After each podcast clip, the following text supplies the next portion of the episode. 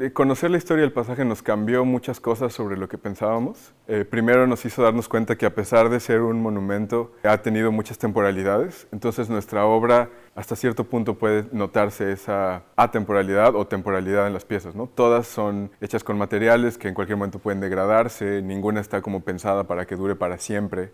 Todas tienen esta característica de ser intervenidas por la gente que camina por ahí.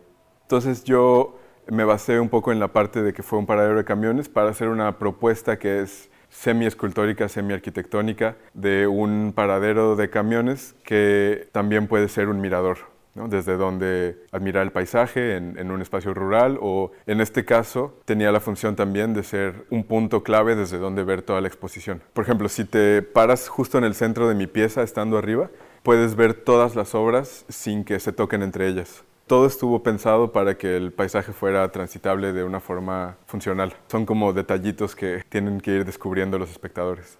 La idea de intervenir con plantas tenía una doble función. Primero, referir como a ese espacio rural, a las carreteras, eh, porque en realidad ahí es donde tendría un mayor impacto poder subir a ver si el camión está llegando desde una distancia muy lejana. Y también pensar en el arte como un espacio que cada vez más tiene que pensar en ser sustentable a nivel medioambiental.